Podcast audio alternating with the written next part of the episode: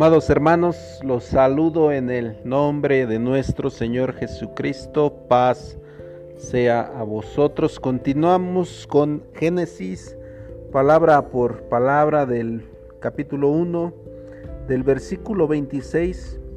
Esperemos terminar este capítulo en el versículo 31, en donde nos habla del sexto día. Dice Génesis 1, 26 al 31.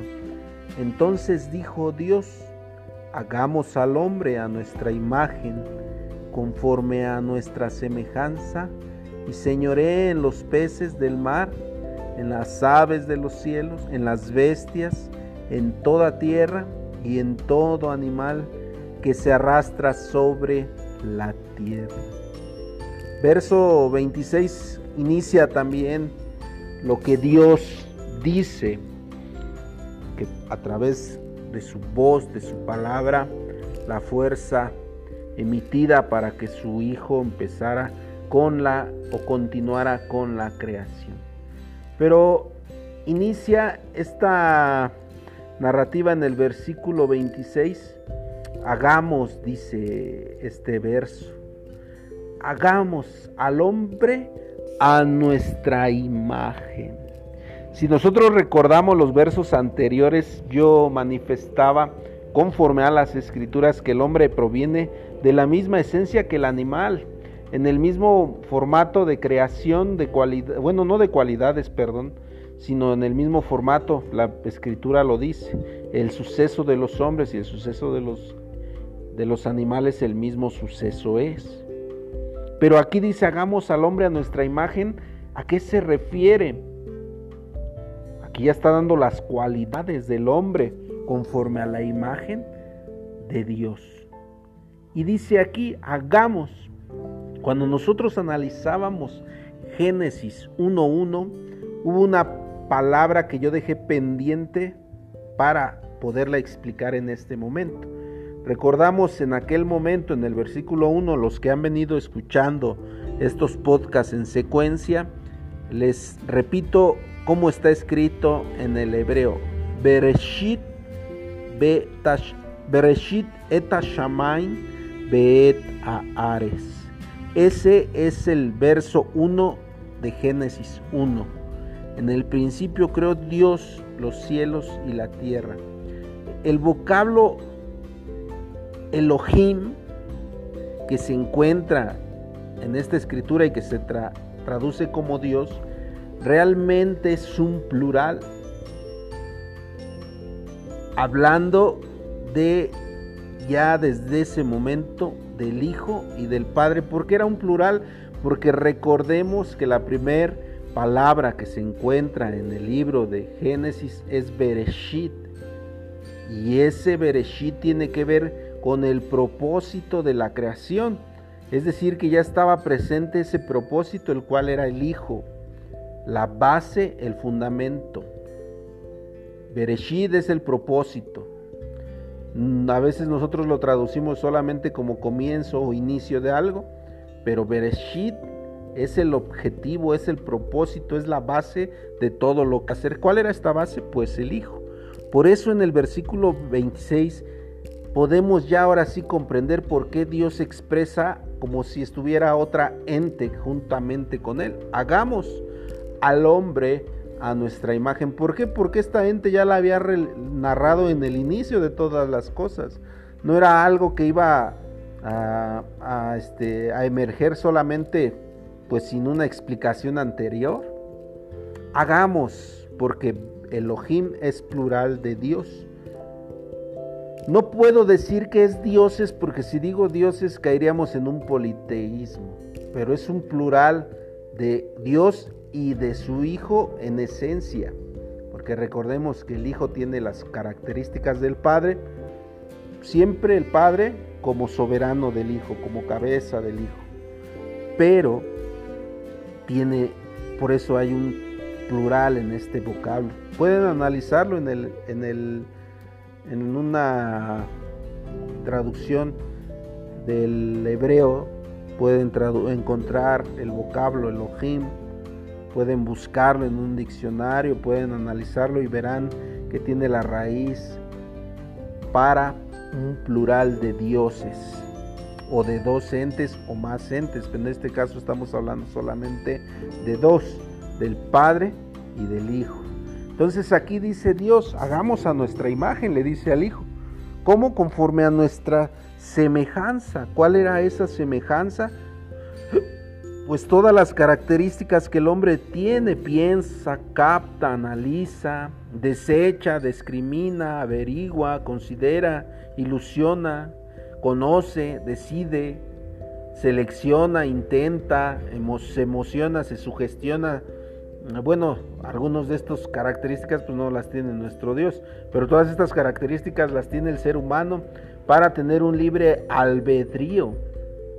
Se entristece, se emociona, se tranquiliza, se estimula, se entristece, se atiende, sueña, experimenta. Pudiéramos mencionar infinidad de cualidades tiene el hombre. Y estas características, cuando dice que hagamos a nuestra semejanza, a nuestra imagen, son las que diferencian de con los animales. Pero en creación, en esencia de la forma física, es similar a la del animal. Pero ahora en las características ya emocionales, intelectuales y espirituales, aquí y morales, aquí es donde ya viene la esencia de Dios. Por eso dice conforme a nuestra semejanza. ¿Para qué? Ah, bueno, para que en esto sea superior, dice, y enseñoría en los peces del mar, en las aves de los cielos, en las bestias, en toda la tierra y en todo animal que se arrastra sobre de la tierra. Ya analizamos que todo esto tiene que ser para el hombre que es correcto, que es perfecto, porque cuando el hombre cae en, alguna ah, falta, se hace más bajo que los sales ya lo analizábamos. Esto que está diciendo aquí es para el hombre que Dios hizo correcto y perfecto en un inicio. El que puede eh, controlar todas estas emociones, el hombre que puede eh, contenerse con todas estas emociones y así puede, si él se puede controlar y él puede gobernarse a sí mismo, pues puede gobernar a algo que Dios ha creado, como es los peces, como es las aves, como son las bestias y como todo lo que hay en la tierra. Pero si el hombre se corrompe, si el hombre cae, por ejemplo, en ira y se pierde por su ira y se, comete en se convierte en un homicida, en un asesino, en un golpeador, en un insultador, en un injurioso, entonces aquí cae a la misma esencia de una bestia, de un animal, porque no puede tener controladas sus cualidades y las usa para mal. Por eso aquí la palabra de Dios dice, conforme a nuestra semejanza, esto lo está diciendo en un inicio, en esencia así somos creados todos, pero desafortunadamente el varón, dice la escritura, que empieza a buscar él muchas causas, empieza a, encontrar otras formas de estimular, otras formas de amar, otras formas de, de investigar, otras, y esto lo empieza a corromper se empieza a, crear una especie de, mm, de autosuficiencia, de vanagloria, de vanidad, y todas estas cualidades Dios las desecha porque son lo contrario a lo que Dios creó en un inicio. Verso 27, creó Dios al hombre a su imagen. ¿Cuál imagen, hermanos? ¿Qué imagen será esta de la que habla? ¿Será física? ¿Será espiritual? ¿A qué se refiere nuestro Dios con esa imagen? Si Dios es espíritu. Y si habla del Hijo, dice Isaías 53, que quien ha creído a nuestro anuncio y sobre quien se ha manifestado el brazo de Jehová, subirá cual renuevo delante de él y como raíz de tierra seca, dice, no hay parecer en él. Verle hemos, más inatractivo para que le deseemos. El hombre no ve atractivo en Jesús, no ve nada atractivo en su enseñanza, porque para el hombre eso es locura. Pero para el hombre que busca a Dios, para el hombre que se mantiene íntegro, esta es la sabiduría, el buscar la imagen del Hijo para asimilarse así en esencia al que nos ha creado, con partículas muy pequeñas, pero al final del día ser hijos de ese creador de todas las cosas, tener algo de esencia de él. Cuando el hombre se corrompe pierde toda la esencia de Dios. Dios creó al hombre a su imagen. Para mayor comprensión les invito a que vean el podcast titulado A Imagen de Dios. Dos episodios están en estos podcasts, episodio 1 y episodio 2, para que comprendan más este verso. A imagen de Dios lo creó. Vuelve a recalcar a imagen de ese Dios, del omnipotente, del omnisciente. Con esas características nos habrá creado, nos habrá dado omnipotencia, omnisciencia. ¿O qué características nos dio? Nos dio todas sus virtudes, hermanos, pero que no las podemos desarrollar a lo máximo por, por la esencia en la que somos creados en carne y por la degeneración del hombre pero que los hombres que han querido asemejarse a Dios han hecho estas grandes cosas para asimilarse a la imagen que Dios nos dio en un inicio.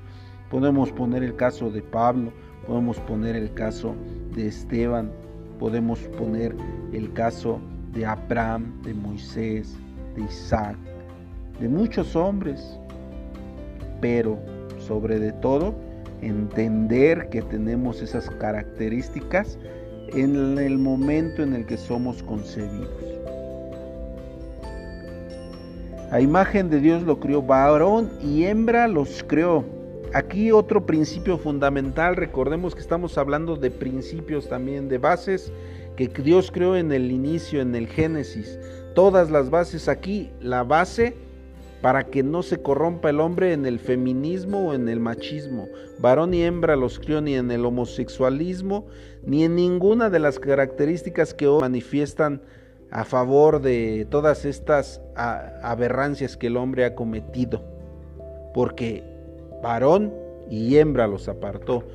¿Cómo? Pues con características diferentes y no solamente físicas, sino en ADN, en, en hormonas, en, sus sistemas, tanto en el sistema eh, tienen características diferentes y fuerzas diferentes, concepción de las cosas diferentes.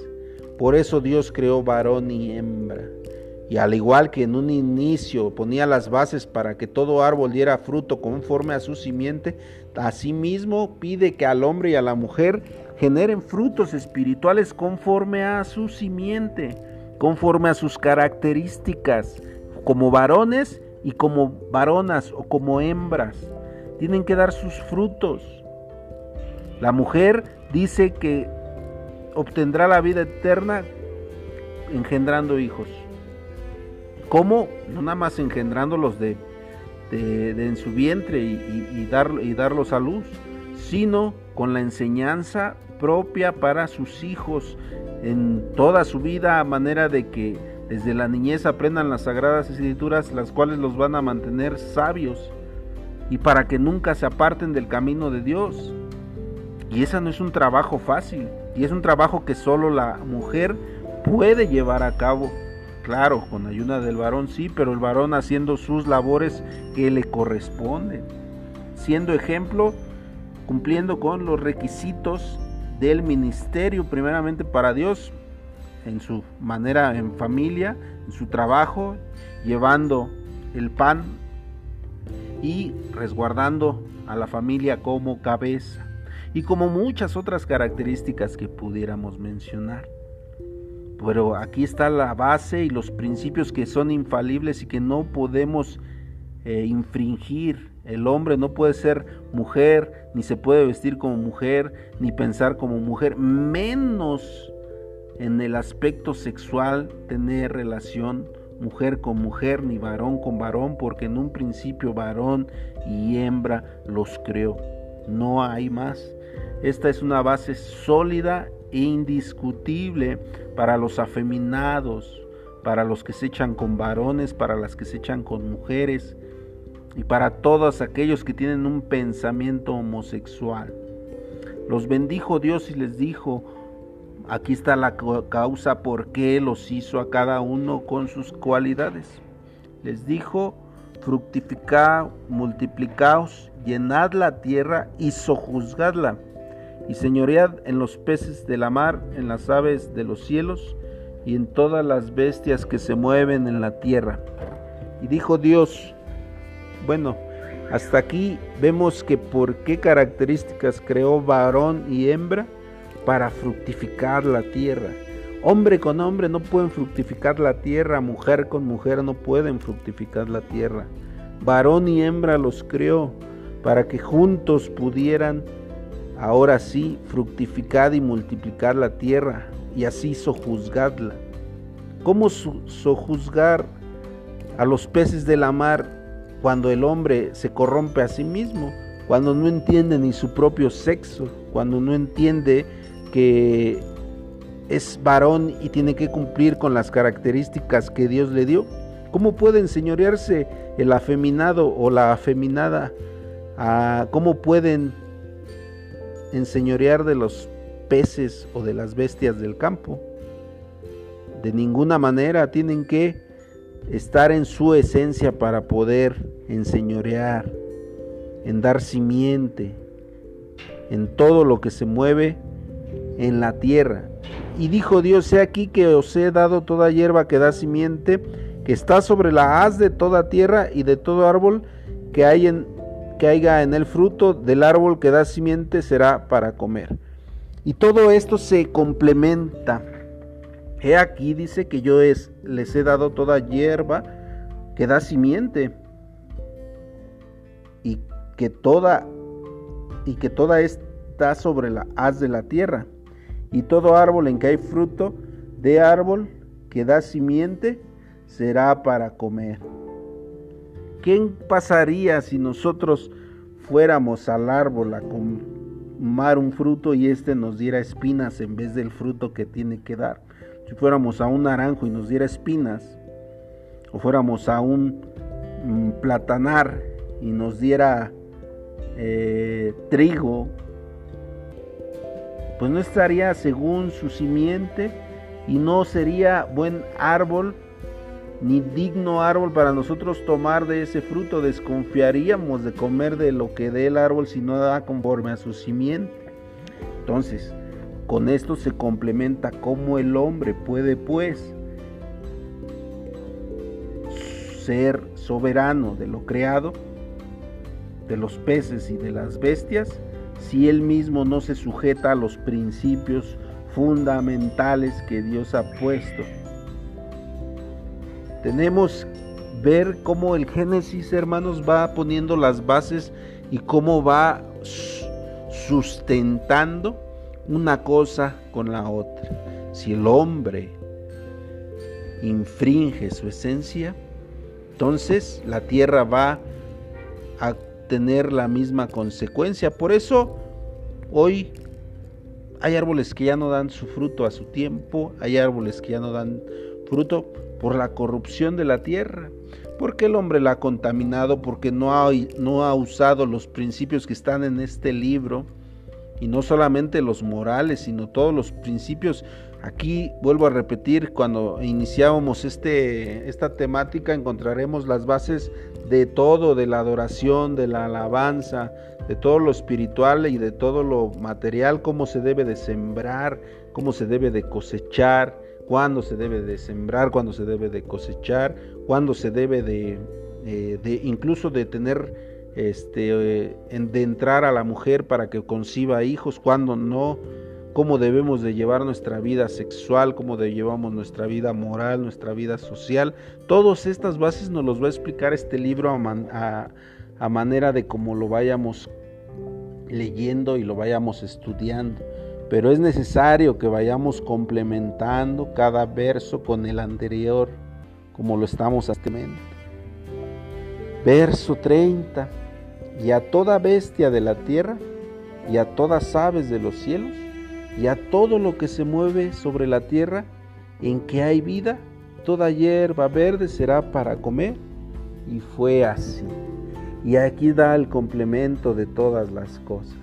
Si el hombre se mantiene en esencia para fructificar, para multiplicar la tierra, para henchirla, asimismo los frutos de la tierra darán su fruto para que el hombre se mantenga, para que se alimente y asimismo las bestias de la tierra y todas las aves de los cielos, todo lo que se mueve en la tierra, toda, todo esto será también en su esencia para ayuda del hombre, para trabajar la tierra, para el eh, ecosistema, para controlar el ecosistema.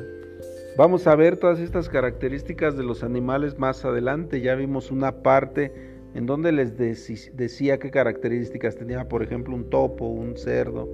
Todas estas características que tienen los animales son las características que ayudan al ecosistema. No solamente Dios los creó por crear, los creó con esa sabiduría. Y si a los animales los creó con un propósito, por consecuencia el hombre tiene un propósito. Para honra mía los crié, los formé y los hice. Ese es nuestro propósito.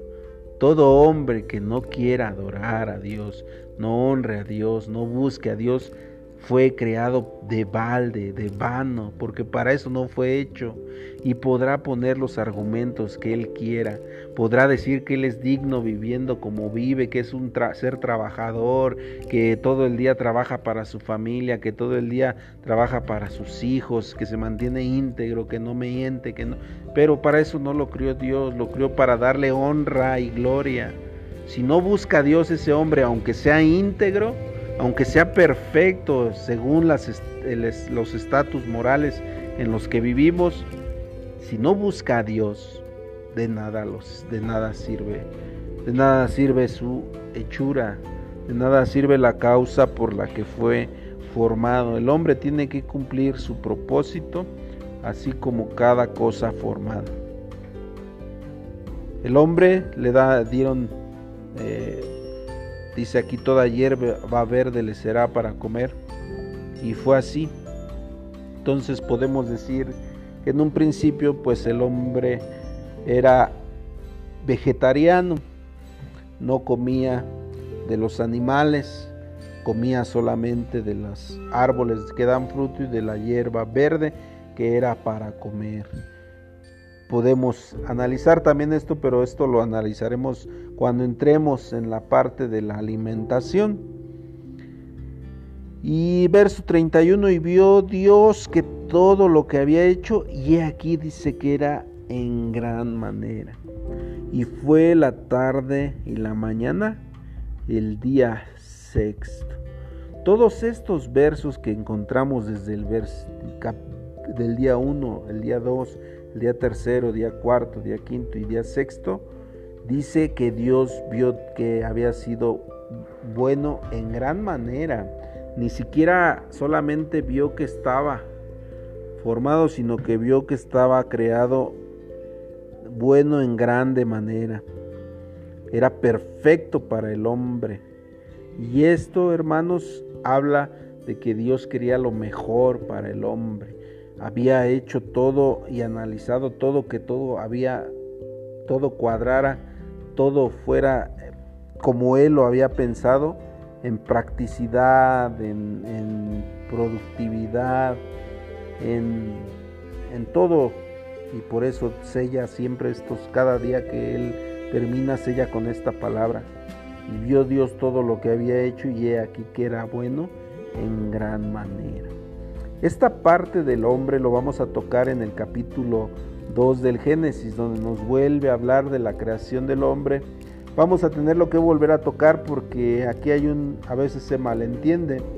El Génesis, hermanos, en todo lo que vamos a ir leyendo hasta que terminemos este hermoso libro, se van a dar cuenta que no va en secuencia muchas veces, en algunas veces se para y empieza a contar historia que había dejado inconclusa en versos capítulos anteriores y la vuelve a retomar en capítulos adelante y luego vuelve a adelantarse para contarnos una parte de la historia y luego se vuelve a regresar.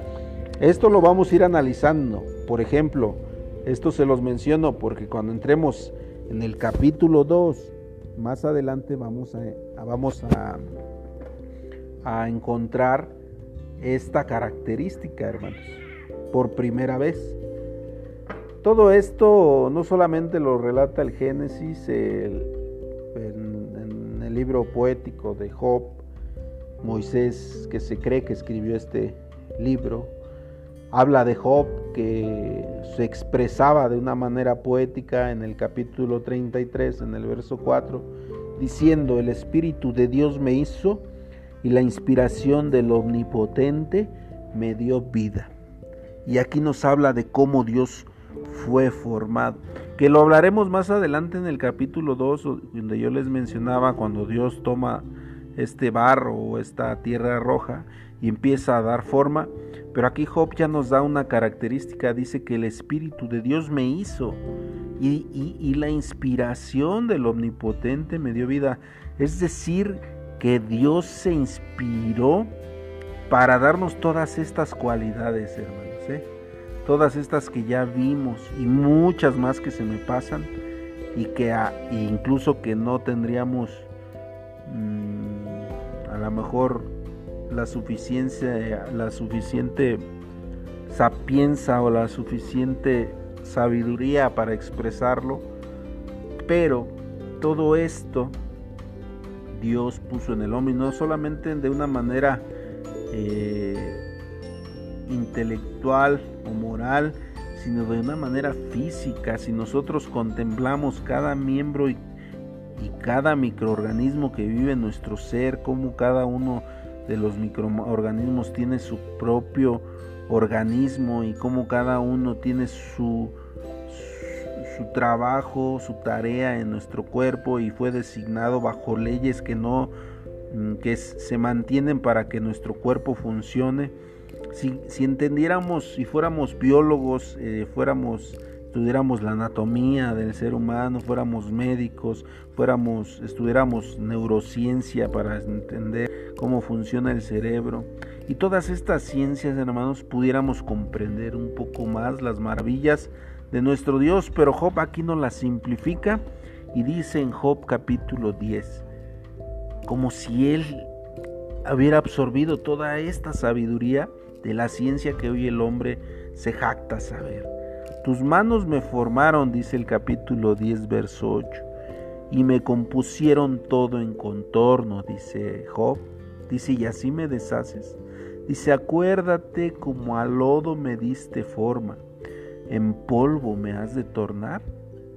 No me fundiste como leche y como queso me cuajaste, vestísteme de piel y carne y cubriste de huesos y nervios vida y misericordia concediste, y tu visitación guardó mi espíritu.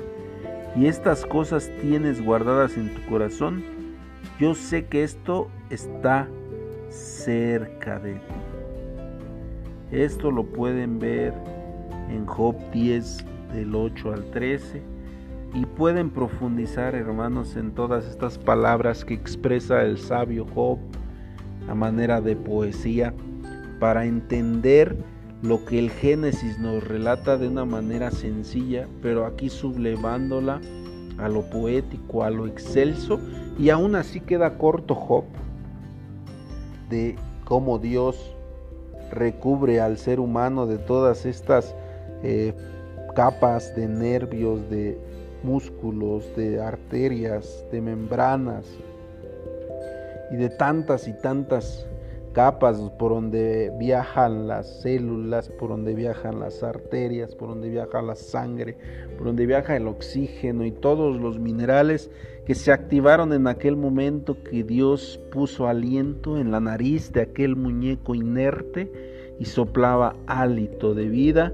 y todas esas características empezaban a fluir, todos esos elementos se combinaban todos esos músculos, todas esas eh, sistemas empezaban a vibrar, a mandar, a cumplir sus leyes con las que fueron formadas por el propósito que fueron puestas en el ser humano y empezaban a hacer que el muñeco empezara a mover, empezara a pensar, empezara a caminar, empezara a, suspirar, a respirar, a, emitir sentimientos, a mirar, a hablar, a sentir y infinidad de características, hermanos, que me quedo corto y nos quedaríamos cortos, vuelvo a repetir, para mencionar esta compleja obra de nuestro que creó en el sexto día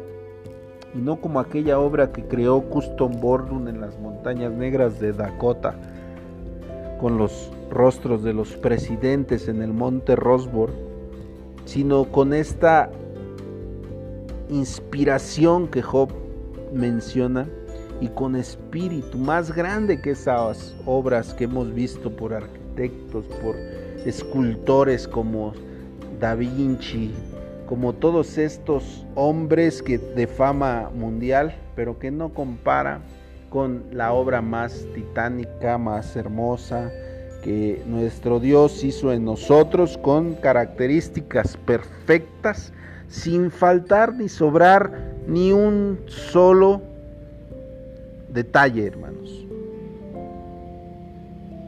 Así como Aolial y Belsalel hacían de una sola pieza las piezas del tabernáculo y los muebles, Dios en una sola pieza hizo toda esta muñeco de tierra roja con esa perfección para entender que el hombre es perfecto en una sola pieza. Pero cuando él se empieza a desfragmentar, sus pensamientos ya no son coherentes con su caminar, o su caminar ya no es coherente con sus hechos o con sus o, ya no van sus manos a donde su pensamiento quiere, entonces el hombre se empieza a desfragmentar y empieza a ser desechado delante de nuestro Dios. Todas estas características, mis hermanos, concluyen con el capítulo 1 del Génesis y continuaremos posiblemente en el versículo 7 del capítulo 2. Tendremos que nuevamente entrar, adentrarnos con otras cualidades que ahorita no las menciono porque nos faltan ponerlas en este capítulo 2. Pero conforme vayamos el relato, recuerden que esto es Génesis, palabra por palabra, verso por verso. Que Dios les bendiga. Paz a vosotros.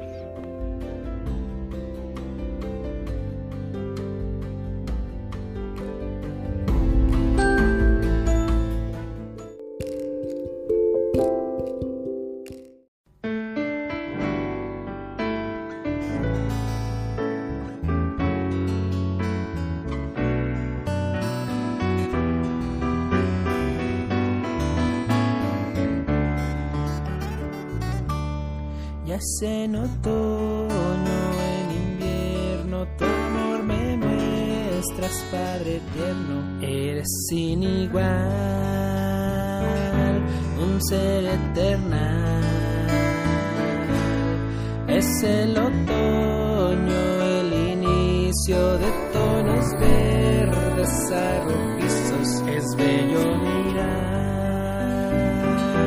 un bosque otoñal. Porque eres tú, fuiste y serás la fiel esencia de la creación, pues en los florales estás y en las hojas que nutre el sol, vuelo el bosque, el manglar, te expresas bello en la piel del jaguar sustenta todo con su esencia, mi Dios de verdad. La primavera es la primera que muestra flores por doquiera, es bello mirar, ranitas saltar, gran soberano es tu verano, el que abraza al ser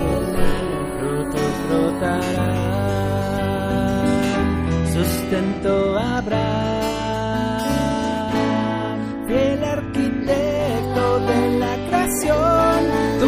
Formaste al fiero león, eres tan tierno que le das sustento, pues es tu creación.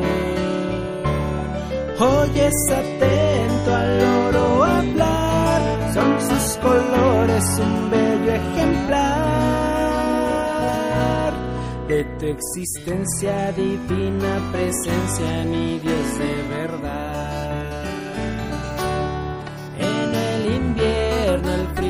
Se extiende, pero los osos lo comprenden, todos dormirán